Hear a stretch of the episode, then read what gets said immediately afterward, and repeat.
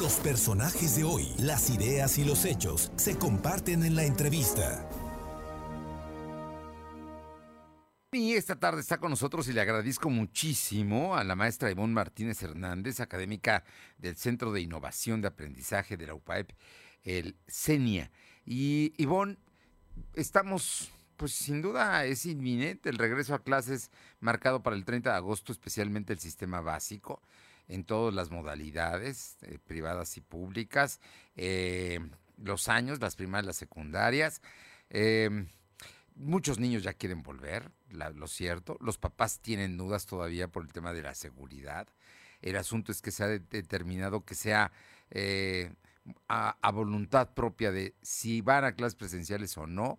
Es un proceso que habrá que aprender, pero es que tenemos ya casi 18 meses en esta circunstancia, Ivonne, y precisamente por ello te molestamos para que nos comentes los papás que decidan llevar a los niños a la escuela, ¿qué es? ¿Qué es lo que, lo que, lo que deben hacer? ¿Qué es lo que se propone a ellos y a los niños, por supuesto?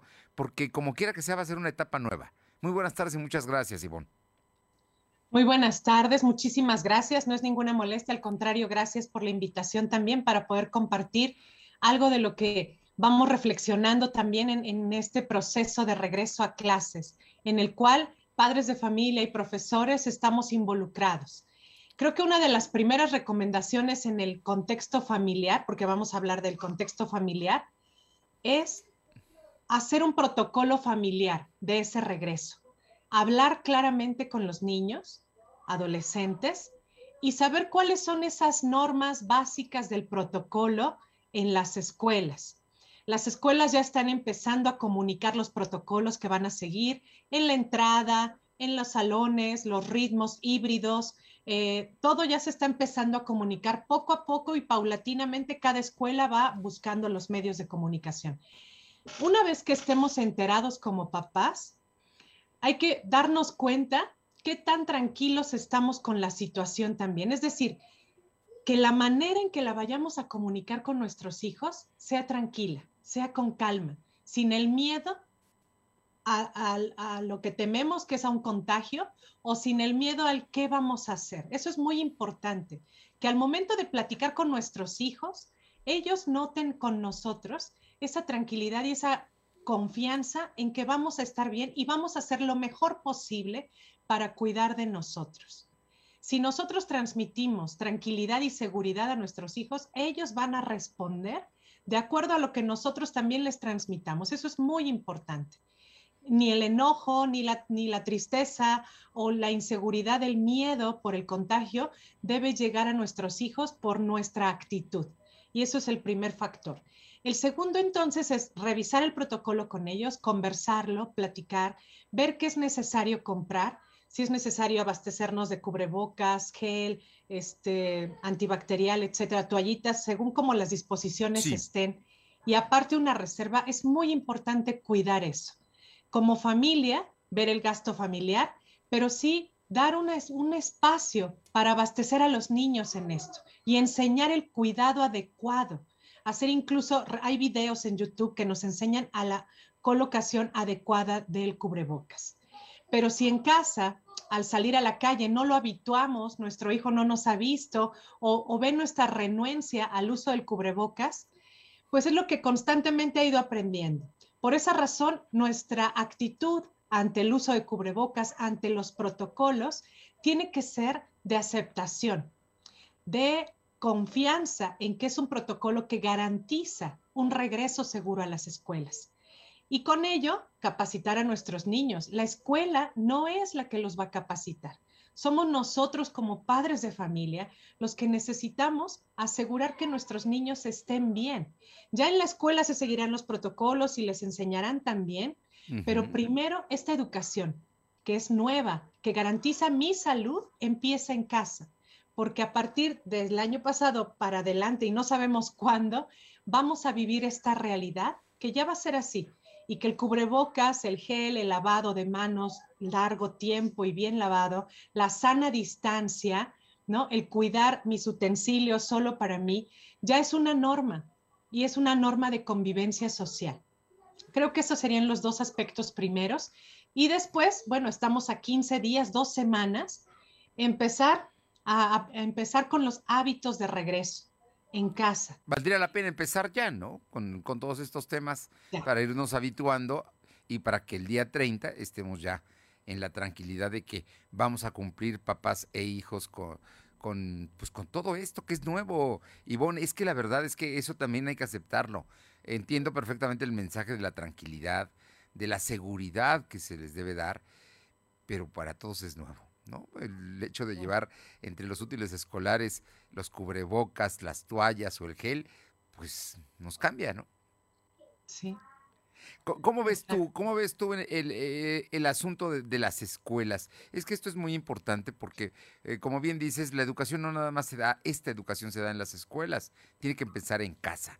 Eh, las escuelas tienen garantías de seguridad, han estado estableciendo protocolos, muchas se han preparado. Yo estuve ayer en la UPAEP y vi cómo en muchos meses prepararon este regreso paulatino de los estudiantes. Pero estamos hablando de estudiantes que están en la prepa y en la universidad. Ahora vamos a hablar de los niños y de los jovencitos, ¿no? Exacto. Cada escuela tiene una normativa que asumir, ¿no? La que da el Seguro Social, la que da la Secretaría de Educación Pública. Hay cursos incluso que se han abierto y que para los profesores han sido obligatorios. Y eso se asume obligatoriamente. Pero adicional a lo que ya disponen estos organismos, es importante que la escuela haga su propia labor, carteles, eh, comunicados a los profesores, ensayos del protocolo, medir los tiempos también, saber cómo actuar en caso de un contagio, qué comunicar, qué, qué pasos se siguen para comunicar todo esto, las observaciones que se tienen que hacer en clase. Pero entonces, sí hay normativas generales y cada escuela tiene que añadir y poner más de su parte todavía para adicionar a esto un espacio seguro. Así como comentas de, de UPAEP, ¿no? Se trabajó en un protocolo, pero no solo es el protocolo y paso uno, paso dos, paso tres, sino hay una documentación que se fue haciendo a lo largo de este año para ir armando distintas normativas desde en los laboratorios. ¿Cómo se va a actuar en un laboratorio? ¿Cómo se va a actuar en las salas de cómputo? ¿Cómo se va a hacer la clase?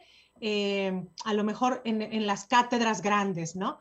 Entonces, hay que pensar en todos los espacios de la escuela para que la misma escuela diga, a ver, la, la SEP me manda esto, pero fíjate que yo tengo un laboratorio aparte, ¿qué voy a hacer ahí?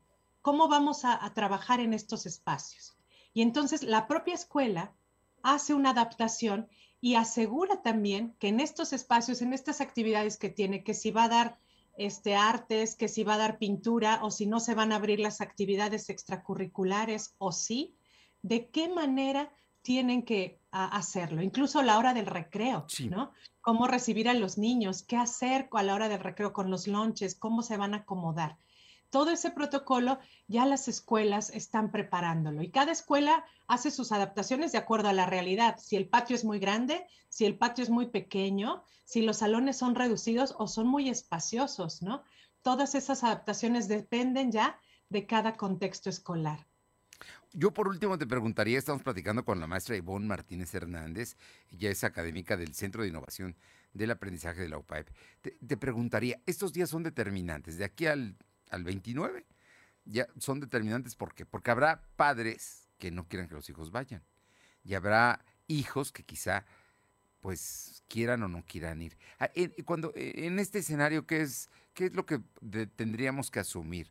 ¿Un común acuerdo, una plática, como dices, en tranquilidad, dándole seguridad, garantías? ¿Qué, qué es lo más recomendable? De acuerdo a la realidad de cada familia. Aquí hay algo que pasa, ¿no? Cada familia tiene una dinámica distinta. Familias en donde papá y mamá ya se van a trabajar y ya lo hacen desde toda la pandemia y los niños se quedan solos. Familias donde hay un papá que los cuida, una mamá que sale. Familias donde la abuelita los cuidó todo el año escolar y pobre abuelita también no, no tiene esas herramientas o algún cuidador que tengan para ayudar a los niños. Hay realidades distintas que hay que atender.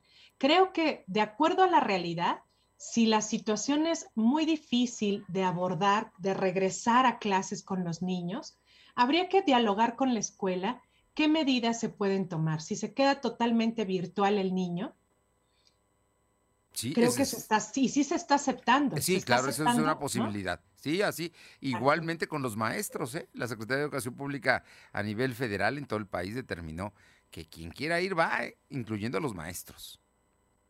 Creo que es importante en ese sentido el cuidado de la propia salud y actuar con asertividad, el poder decir, yo tengo esta situación, yo tengo esta realidad, necesito apoyo en esto. Creo que eso es ya caso por caso, ¿no? Sin generalizar. Porque si generalizamos y decimos, nadie regresa, creo que también estamos limitando a quien a lo mejor dicen, en toda mi familia estamos vacunados, tenemos este protocolo, hacemos esto y sí queremos que nuestros niños regresen. Así es, así es. Y los niños quieren, ¿no? Los niños quieren, están ansiosos por volver. La verdad es que ese es, yo creo que la gran mayoría lo quiere hacer. Ahora hay que darles la seguridad entonces. Claro, sobre todo pensando en los pros y los contras, y uno de ellos que sea el aprendizaje. Hay aprendizaje en casa, se concentra el niño en casa, hay quien le esté ayudando, porque no solo es la computadora y la maestra, sino hay alguien que tiene que estar ahí. Si el niño lo logró en este año escolar, felicidades, continúen. No, no les estoy diciendo no tomen la decisión, ustedes analicen esa realidad. Pero si hubo dificultades, distracciones, los hermanitos, el contexto, estudiaban en el negocio de mamá, en la oficina de papá y no había concentración. Creo que ya es momento también de analizar qué tenemos que hacer para estar seguros ante esta realidad. Y como bien lo dices, Crisanto, estos 15 días son determinantes para decir, se regresa, no se abre, ¿qué va a pasar? De acuerdo a los indicadores también de salud de nuestra entidad. Pues vamos a estar muy pendientes, pero creo que nos das muchas, muchas buenas recomendaciones como para poder tomar la mejor decisión. Al final de cuentas hay que tomar la mejor decisión pensando en la salud de ellos y por supuesto en el aprendizaje que es fundamental también para su vida. Quería añadir algo. Por favor. No sé si... Hay una, eh, vi una infografía muy chiquita, tres pasos de que, que se le imprimen al niño y se le pone en la mochilita o en la lonchera, ¿no? Si se te cae el cubierto, lo guardas, lo desechas. Si el cubreboca se te cayó, lo guardas y lo desechas después en casa. O sea, con unos dibujitos muy concretos para el niño, hacerle saber qué hacer en esas situaciones en donde no va a estar mamá y papá, que lo va a ver. Porque en casa lo veíamos, ahora no. Entonces, hay medidas también que podemos tomar para seguir cuidando de ellos en donde se encuentran. Y los adolescentes, bueno, es otro mundo, pero también hay que recomendar y, como papás decir pasos a seguir para seguir cuidando como cuidándonos como familia. Pues muchísimas gracias, Ivonne. Creo que es muy importante y yo creo que mucha gente que te escucha lo va a tomar y lo va a llevar a cabo. Muchísimas gracias nuevamente por estos minutos con nosotros. Muchas gracias a, todos en el auditorio. Gracias. Gracias a ti. Muy buenas tardes.